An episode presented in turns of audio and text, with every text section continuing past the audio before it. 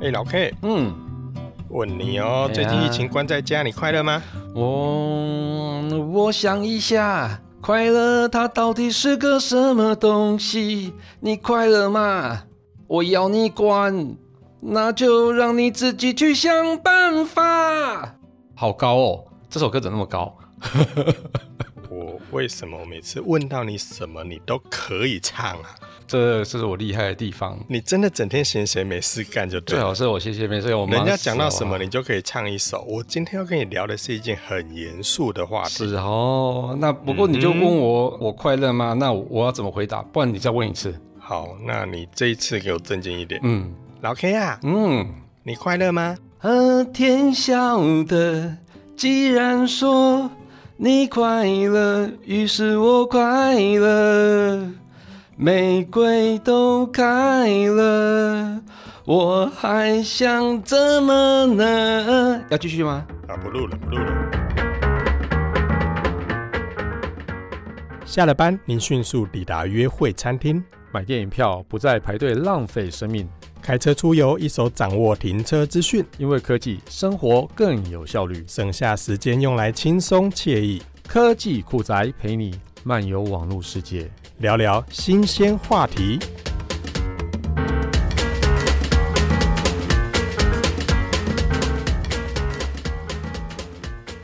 所以这个是你要的答案吗？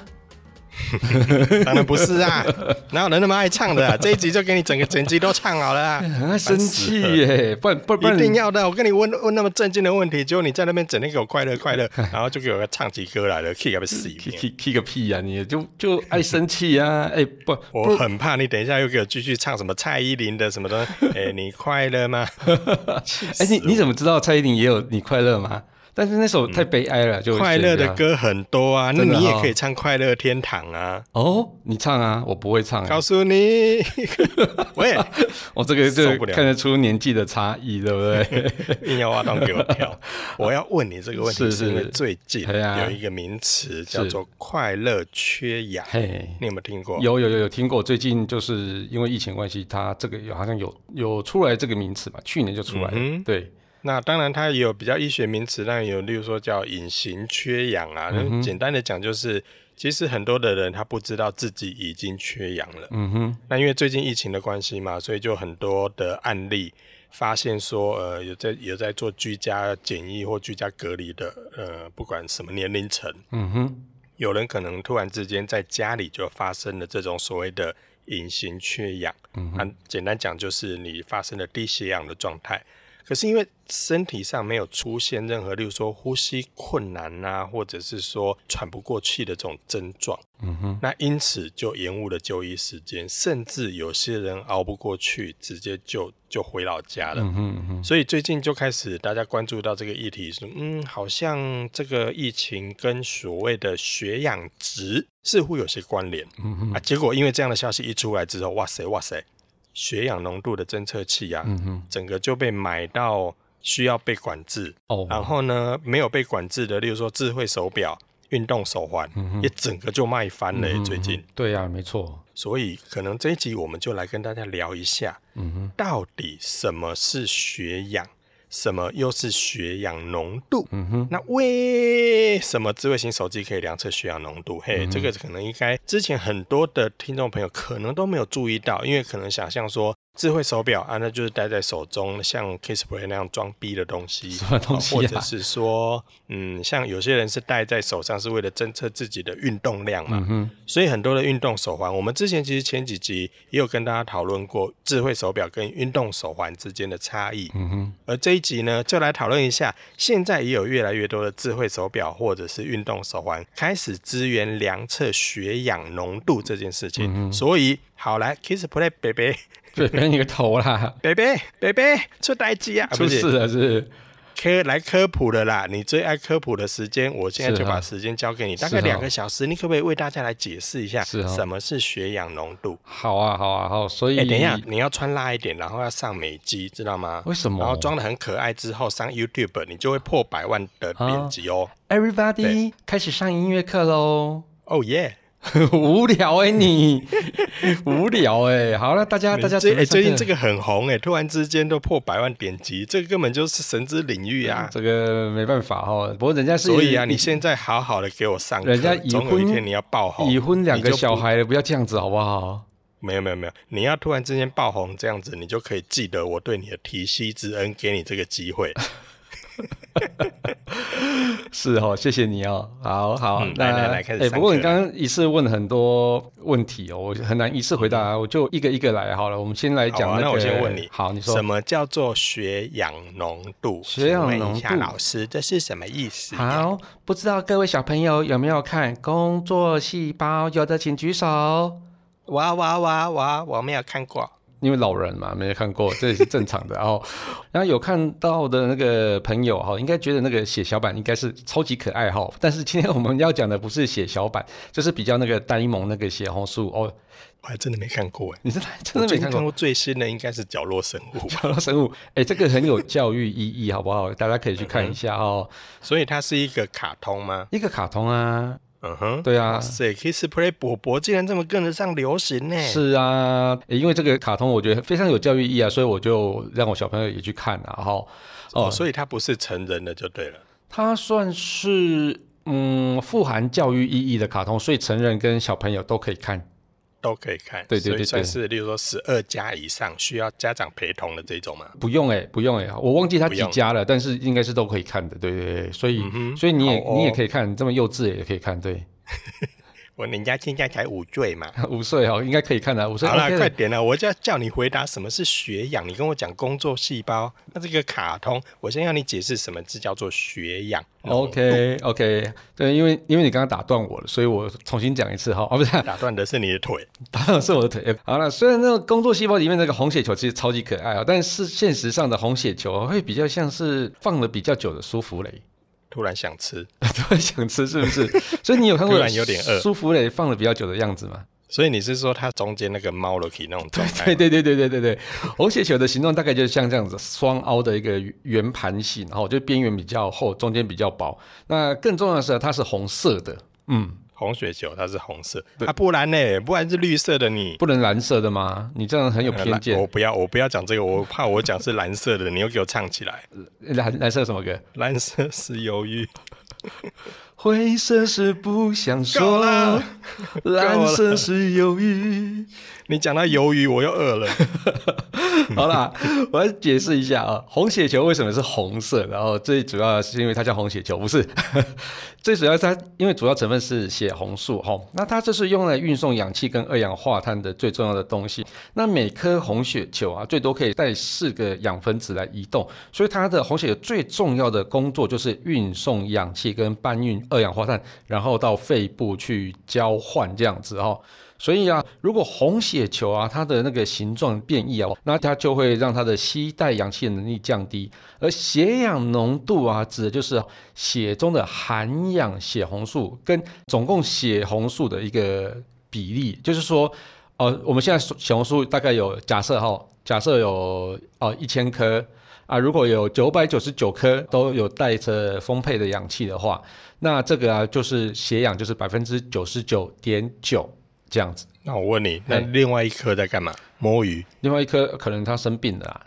嗯，对对对对。那换句话说，就是如果这种生病的数量越多，嗯，就代表它的数值会越下降喽。对对对对，就是它没有办法带氧气嘛，所以它就是等于是、嗯、是因为我们血血红素的数量可能就是大家都比较固定嘛，但是你如果有很大部分的血红素都没有在工作，都在放空，对的时候，那个血氧浓度就会变低。大部分都在放空，对对对，就跟忧郁就对了，就跟你一样啊，对，我只是肚子饿，天天在放空。好，哎、欸，那我又有问题喽、嗯，血氧浓度怎么样才算正常？嗯哼，啊，要要到底要怎么注意、啊、？OK，那正常人体动脉的血氧浓度啊，大概会落在百分之九十五到百分之百之间哈，所以在这个数字里面就算是非常安全的，是正常的、健康的哦。那如果啊你的数值啊低于百分之九十，然后那就是算是低血氧了哦。那如果再低到百分之八十以下哈，它其实就会损害大脑跟心脏的器官功能的。所以如果你持续就就长时间处于低氧的状态啊，哈，其实就它可能就要去进行那种氧气的疗法，可能就是你要去吸氧。氧气干嘛之类的哈，那这个疗法我们呃，因为我们不是医学专门啊，所以这个就不再研究哈。所以，当血氧浓度啊长期都在相对比较低的一个状况底下，其实你就很容易出现疲倦啊，然后常常打哈欠，就像小旭这样子啊。所以小旭应该要测一下哦。那精神不集中这样子，就有点像是慢性缺氧，那很容易就跟那个睡不饱啊，或者说工作太累那种状况会混淆，所以你就会很容易忽视那个疲倦真的原因啊。其实这个可能就是我们刚刚讲的隐形缺氧。那血氧浓度过低啊，通常会有几种人啊，就是像是我那种高压工作的上班族啊。然后还有像是哦，像我读书的时候也是用脑过度的学生，然后对，等一下，等一下，为什么你就是那种勤奋的上班族，用脑过度的学生？我就是那种爱困的那种，为什么？你，你是放空的，没错啊。大家可以认证一下，好不好？好，那另外一些人就像是那种高强度运动啊，或者登山族群，或是有那种什么呃睡眠呼吸中止症这样的朋友，其实他也有很有机会出现那种血氧浓度过低的一个状况。当然，只要是不是那种长期一直维持在低血氧，我觉得应该是没什么问题的。诶、欸，那这样我就很好奇，因为为什么我们会讨论到今天这个议题，就是因为最近有很多的报道，他有提到说。COVID-19 的病人因为常常出现低血氧的这个情况，可是当事人自己却没有感觉。嗯哼，像前面一开始我们所提到的，他也没有出现呼吸困难啊，然后也没有觉得哪里不舒服啊，那他当然自然也就不会去寻求医疗协助。对对对，可是却往往因为这样的状况而忽视，最后不小心就给他回老家了。对，所以我我真的很好奇说。最近大家开始在疯抢一些量测血氧的一些功能的一些不不管仪器也好，或是智慧手表，或是运动手环。可是以前我们如果要检验所谓的血液里面的状态，通常都是要请护士阿姨说：“阿姨，我想要打针。”然后阿姨就会说：“来哦，你把裤裤脱下来，我要跟你打屁屁哦。”通常不是都要抽，好不好？不是吗？通常不是都是因为要透过这个方式来抽血。然后抽血不会从屁屁抽啊！哇，你有病啊你！真的不是吗？哦，那是打预防针，是是？对啊，你有病吗你？啊，抽血我们当然就是手举起来嘛，就是对对对，对，然后抽血之后进行检验。嗯。可是为什么现在光靠智慧手表、运动手环，然后或者是这些什么仪器？就可以测到血氧浓度啊。嗯哼，其实早期要测量血氧浓度，就是跟小旭刚刚讲的一样哈，它真的是要靠那个抽取动脉的血液啊，然后去透过那个血氧分析仪啊进行分析啊哈。然后，但是后来有出了一种叫做光脉式的血氧浓度计，然后或是人家说那个叫做脉冲式的血氧浓度计啊啊，所以它是用光脉而不是直接抽血那种叫动脉的那个抽取这样。那这个原理其实用讲的应该蛮简单的啦哈，它就是利用两种不同波长的一个光源，然后那一个波长啊，它可以去让带氧的血红素吸收，那另外一个啊，可以被那个缺氧的血红素吸收，也就是那种放空的那些血红素哦。那另外一边是勤奋的血红素会吸收嘛哈，那就是最后啊哈，它会传达到光感测器哦，就是说光射出去之后，它另外一个有一边有接收器嘛哈，它把那个剩余光线呢收起来之后呢，它跟原本发射的那个光线来去比较差异，那经过计算之后啊，就可以计算出那个血氧浓度。所以这样讲应该超级简单吧，对不对？简你简单的来讲，就是说现在可以透过光的方式来做取样，对不对？嗯，简单讲是不是这样？嗯、但是啊，好，我有另外一个光谱的方式，对。可是我现在到一般的这种，就是所谓的医疗机构好了，嗯、通常量测这种的设备，我当然是有看过啦。那大部分都是夹在手指头上面，有没有？你有没有遇过那种？就是把你手指头夹起来，对，没错，然后就开始进行量测。可是现在的不管智慧型手表还是运动手环，他们都是戴在手腕上面了。这个这个虽然都是在手部的位置，嗯、可是一个夹在手指头，嗯、一个戴在手腕上面，这这两个原理是一样的吗？夹在指头那个不限于夹在手指头啊，有些也是夹在脚趾头，那可以夹在什么头？呃，手指头跟脚趾头，然后耳垂也可以。对，你想要挖洞给我跳，门都没有。好，那那个有时候搞不好可以利用这样的仪器来知道某些地方正不正常啊。所以你要测哪边？呃，例如说呃手指头。好，来继续。你怎么还不跳下去呢？真的是一直想要开车而已。我，很怕又标一个一。好啦，那其实这两种都算是这种脉冲式的一个血氧浓度计哈，所以无论是智慧型手表上啊，或者说夹在手指头上、夹在指头上，这些都是哈。但是在设计上有一些差异哈。夹在指头上，或是夹在耳垂上那种，它是属于叫做穿透式的量测。那智慧型手表那属于反射式的。那穿透式的啊，就是说它光从你的那个指头穿过去之后呢，它会在另外一侧的一个接收器那边接受光。那反射式的呢，就是光打上去哦，打到你的血管之后反射下来的量，然后它就会从同一侧的那个接收器去接收哈。那其实这两种都可以得到一个很精准的数字。那这两种也都其实都有推出医疗用的仪器，但只是啊，现在是智慧型手表是把它做在手表上面嘛，哈，而且它的量测位置是算是在手腕上面，精准度啊，哈，其实呃，你要说没有像指头上那么准确，其实我觉得两个差异其实并不是太大。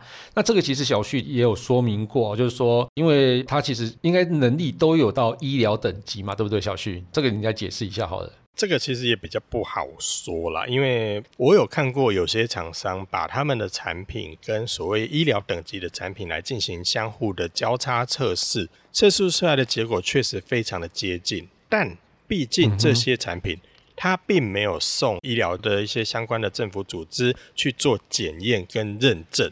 所以它也不能去号称它叫做医疗器材。医疗器材。而我们现在、嗯、对，而且我们现在所购买的大部分的智慧型手表或者是运动手环，它都不属于医疗器材，因为就像我说的，它没有送验，它没有送测，经过一些认证，得到一个真的上面有打一个 mark 说它是医疗器材，他们并不是。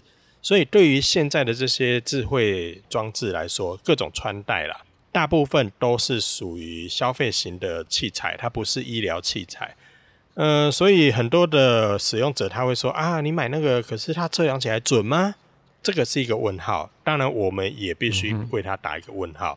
即便是医疗器材，它也必须在每年去做调校。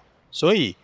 你这这些器材在消费型电子来说，它可能都多多少少会有一些误差，但是现在的产品都已经做到误差值非常小，所以还是可以作为参考来使用。所以我还是要提醒大家哦，不管是智慧型手表，还是运动手环，还是其他的穿戴装置，它不是医疗器材的状态下，我请大家就是把它列为你生理上的数值的一个参考。而这个参考已经好过于你以往没有任何的指标、没有任何的东西可以帮你测的情况下要来得好，至少有一个数值可以提供你作为参考。所以，当你如果有发现这些数值有异常的时候，或者是你身体感觉到不舒服的时候，还是建议立刻向医师进行咨询。接下来由医师来安排相关医疗器材的检验，这才是比较正确的做法。是是，没错没错，这个是完全正确的观念哈。哎，接下来小旭换你喽。那现在市面上啊，哈，大家应该很想知道市面上有哪些智慧型手表有那个血氧浓度的侦测功能呢、啊？哦，最近这个问题真的大家问到问很多，对不对？不管不管是我的粉丝团的留言，还是我在网站上相关文章的留言，都开始有人在问，甚至最近有很多记者也开始打电话来问这个问题。那当然，市面上不管是运动手表，还是智慧型手环，还是运动手环，还是智慧手环，还是运动手表，还是智慧穿戴，还是呃，反正很多啦。那这类产品现在有很多选择，像大家可能都有听过，例如说 Apple，哦，Samsung，嗯、那华为也有，嗯、小米也有，Realme 也有，嗯、像 Garmin 也有，或者是什么 Fitbit 也有啊，叭叭叭，很多啦。这一类产产品真的相当相当多。那因为最近大家开始在讨论，就是到底有哪些穿戴装置是有提供血氧侦测的功能。我们简单列出几款，好、嗯，那当然市面上还有更多。嗯我我我们简单列出几款给大家作为参考，像最近非常红而且被大家瞩目的一个是之前也曾经闹过所谓的有跌倒侦测这项功能，哎，不是说闹过了，曾经也红过，被大家瞩目到它有跌倒侦测的 Apple Watch。那从 Apple Watch 的第六代开始呢，它加入了所谓的血氧侦测功能。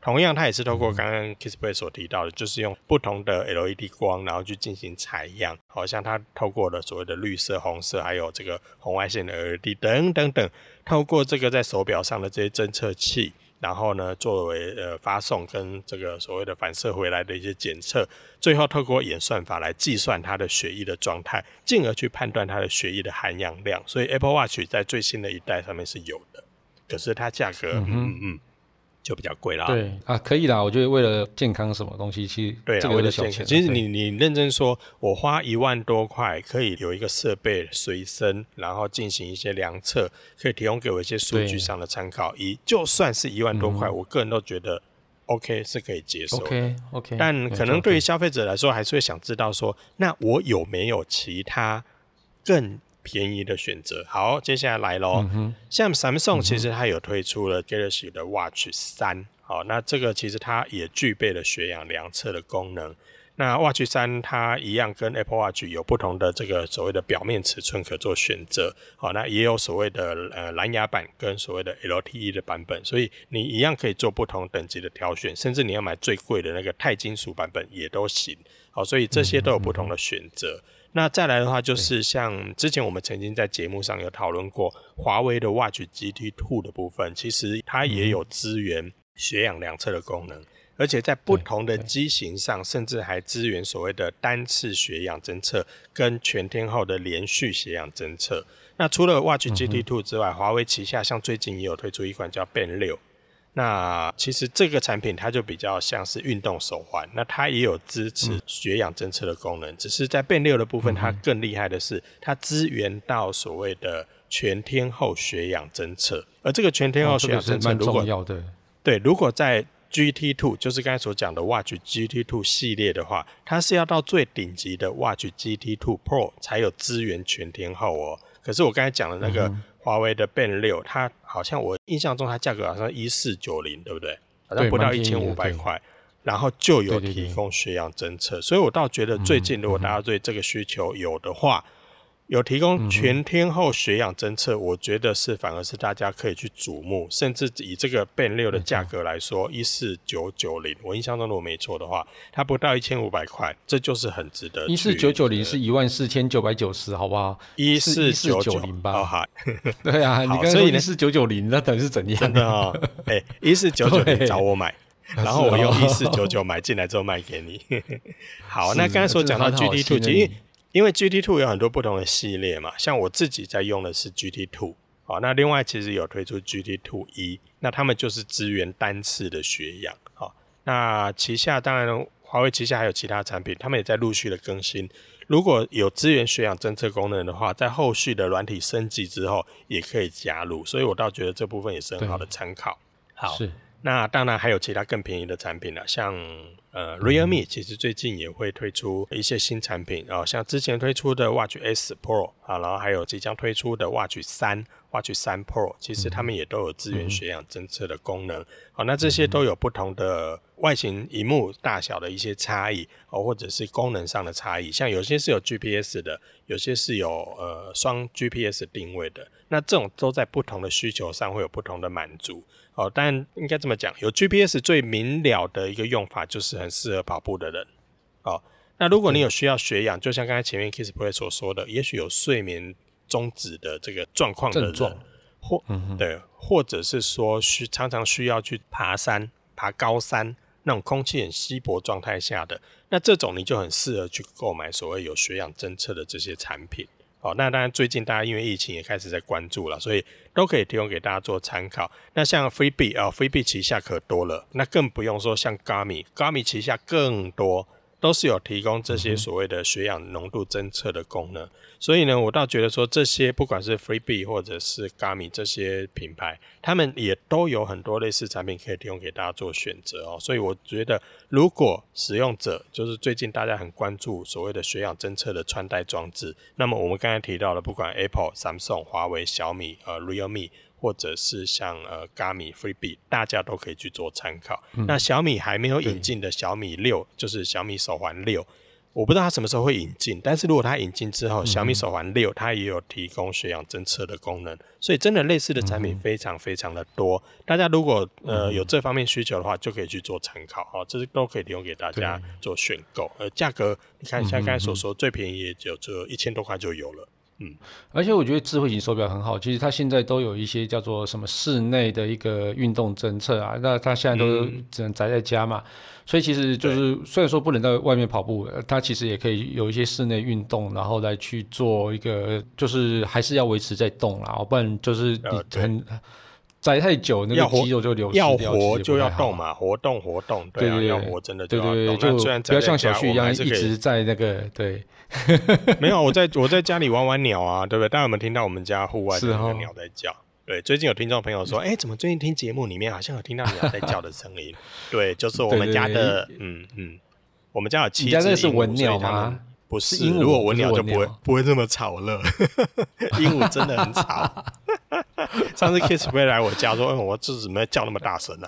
真的，真的，这超有没有听到？有没有听到？对，真的，大家开始在叫。所以呢，他们在叫也代表他们健康了哈。所以这个部分我就不用替他们太担心。这样好了，最近如果大家有这方面的参考，有没有血氧侦测？那这部分当然，如果你有需求，你就可以去购买。而最近大家也可以注意的就是，即便它有血氧侦测，那么它是不是有提供全天候？还是只有它单次量测，嗯、这个都是有很大的不同的差异哦哈。所以你在购买的时候，不要以为它有血氧侦测就可以满足你的需求。假设你是因应最近的一些问题，那么全天候，也就是说连续血氧侦测的，是可以很值得你参考的产品哈。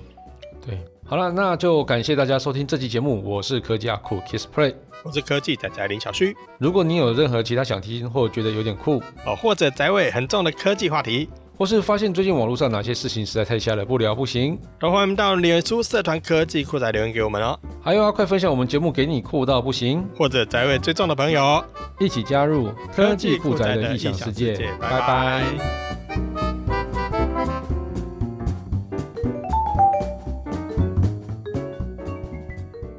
本节目由言之有物、网络数位与电子科技赞助播出，感谢制作人 George 辛苦的剪辑节目内容。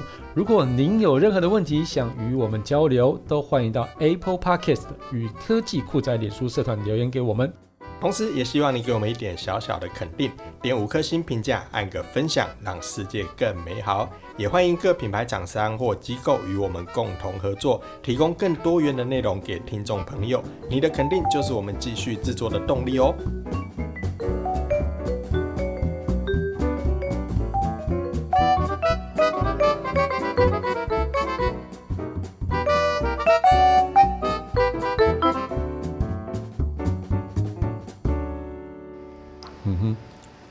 小旭，你那边的那个轰轰声好大哦！没有，有一台飞机飞过。哦，我想说那杂讯好高哦。好，他现在已经来到我的高空了。哦，那他等一下好不好？他即将飞走。当然会飞到，换飞到我家来。